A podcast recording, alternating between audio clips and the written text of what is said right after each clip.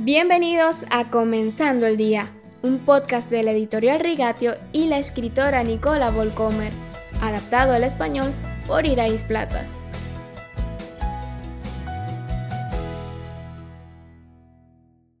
Feliz año, queridos oyentes.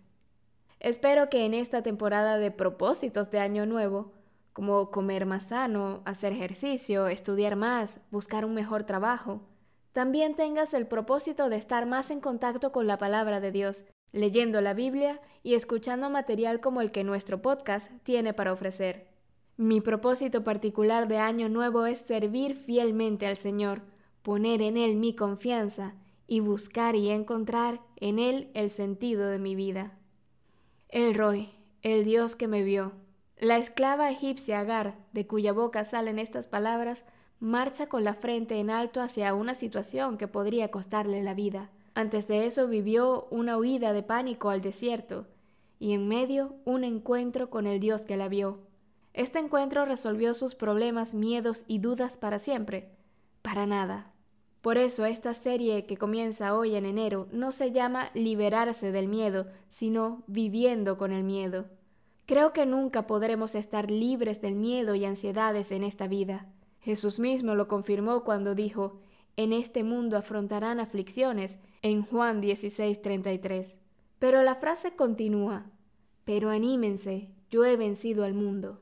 Hay consuelo divino en medio de los momentos de miedo y ansiedad en esta vida. No soy yo en diferentes circunstancias, sino Cristo en mí, dijo una vez Elizabeth Elliot, una autora y oradora cristiana, y esa es la esperanza que tenemos.